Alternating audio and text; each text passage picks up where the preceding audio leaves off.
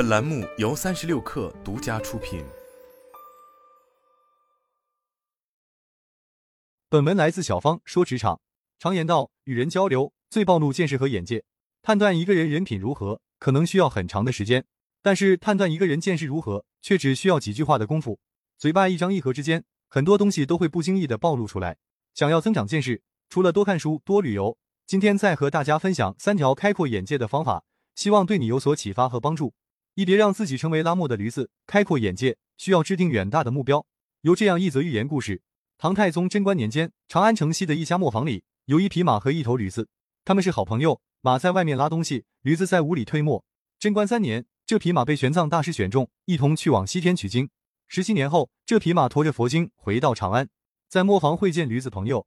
马谈起这次旅途的经历：浩瀚无边的沙漠，高入云霄的山岭，凌风的冰雪，热海的波澜，那些神话般的境界，使驴子极为惊异。驴子惊叹道：“你有多么丰富的见闻啊！那么遥远的道路，我连想都不敢想。”马说。其实要算走的路途，你走的一点也不比我少。不同的是，当我向西域前进的时候，你只是在走圈而已。我同玄奘大师有一个遥远的目标，按照始终如一的方向前进，所以我们打开了一个广阔的世界。而你被蒙住了眼睛，一直在围着磨盘打转，所以你没有我这样荣幸。故事简单易懂，但我们从中却能看到一些生活的本质。芸芸众生中，真正的天才与白痴都是极少数，绝大多数人的智力都相差不多。然而，这些人在走过漫长的人生之路后，有的功盖天下，有的却碌碌无为。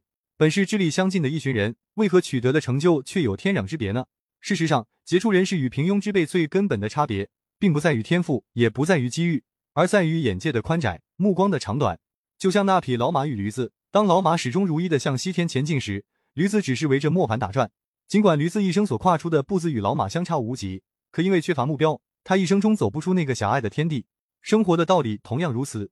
对于没有目标的人来说，岁月的流逝只意味着年龄的增长，平庸的他们只能日复一日的重复自己。一个人没有人生目标，没有了追求成长与成功的动向与努力，那种生活犹如永久躺在病床上的植物人，物体上存在而心灵上死亡，是可悲的。所以应该铭记，我们要过优雅精致的生活，就要开阔自己的眼界，为自己制定下远大的目标。二放眼五湖四海，可招八方闲人。开阔眼界需要不断提升你的圈层，谨慎选择你的圈子。群体的智商比个体的智商更重要。这点怎么解释呢？有个著名的分钱实验，实验时把受试者分成两人一组玩游戏，一组的两个人分别用 A 和 B 代称。游戏规则如下：实验人员先给 A 五块钱，B 没有钱，然后 A 要把钱分给 B 一部分，分多少都可以，不论 A 给 B 多少钱，实验人员都会把钱数乘以三给 B。比如 A 给 B 二块钱，B 就会拿到六块钱。B 拿到钱后，可以选择回报一部分钱给 A，但一点都不给也没关系。这个游戏其实就是在模拟真实世界中的投资。我借给你一笔钱，你把这笔钱发展壮大后再回报给我。但是这个投资能不能做成，完全取决于双方的合作意愿。如果 A 不信任 B，或 B 不回报 A，投资就无法很好的进行。研究证明，智商越高的人越愿意合作。高智商的 A 愿意给 B 更多的钱，高智商的 B 也更愿意把更多的钱回报给 A，这就叫双赢。这其实是一种博弈游戏。如果双方意识到将来还要打交道，就不至于做拿了钱就跑的一锤子买卖。而聪明人对这种重复博弈的游戏尤其敏感。研究证明，在多次博弈的游戏里，如果 A、B 双方如果都是高智商，他们双赢合作的可能性会比低智商的小组高五倍。聪明人选择合作，并不一定是因为他们更善良，他们只不过更理性，知道长期赢得更多。任何人在这个社会上都不是孤立存在，人和人在社会上的一切合作都可以看作是一次次博弈。聪明人和聪明人的博弈通常是双赢，而且是长期的双赢。如果一个大群体中，更聪明的人占比更高，这个群体每天就是无数双赢多赢的叠加，创造价值的效率是惊人的。如果你很聪明，做事水平又很高，但你在一个整体水平不高的公司上班，那你就很不幸了。跟你合作的老板、同事、合作伙伴会折磨死你。这种公司里的合作水平通常是很差的。每一次博弈中，大家想的更多的不是双赢，而是善赢。你和老板的关系也是博弈啊。格局小的老板更倾向于让你付出更多，同时给你支付更少的薪水。这个理论可以解释很多现象，像乔布斯、扎克伯格这类顶级的聪明人，都会给人才开高价，让他们留下来。聪明人都喜欢和聪明人合作，这个公司就会吸引更多的聪明人加入。而一旦你和一级人才打过很多交道，你就知道那多顺畅多爽。最后这就变成一个正向循环，一个公司里大多都是聪明的人才，而另一些老板在和人才博弈中总是有侥幸心理，希望自己多赢一点，结果就是优秀员工流失，优秀员工不断流失的结果，平庸的人占大多数，就会导致一个恶性循环。即便你招到一个优秀人才，他还是会很快离开，因为和他配合的人都很平庸，合作的流畅度之差会让他崩溃。其实限制人们发展的不是智商学历，是你所处的生活圈子、工作圈子。所谓的贵人，就是开拓你的眼界，带你进入新的世界。优秀上进的人看问题的角度和思维方式是不一样的，而这些不一样也会一点点影响你成为不一样的人。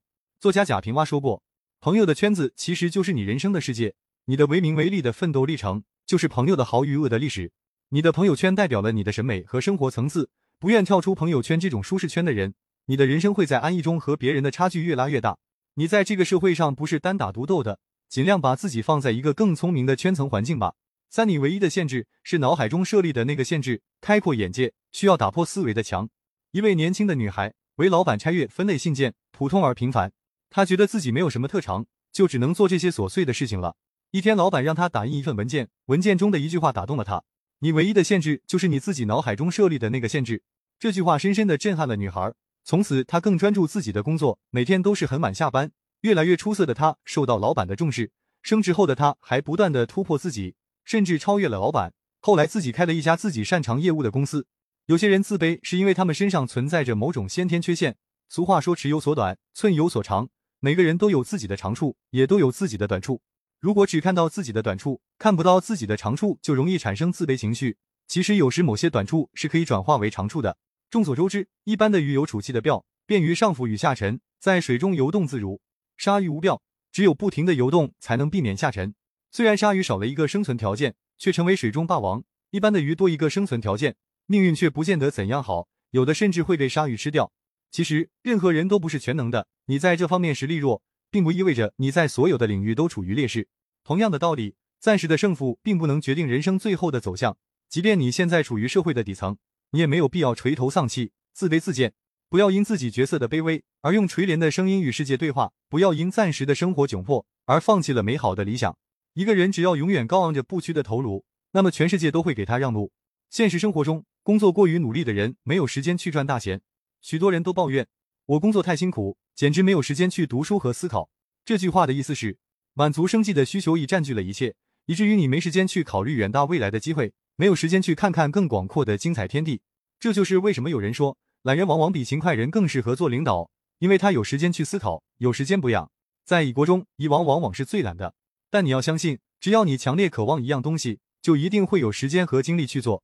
开阔眼界，首先你要把自己的思维打开，那些新鲜的东西才能进入。凡事不要急于否定，先试着去了解、去尝试、去努力。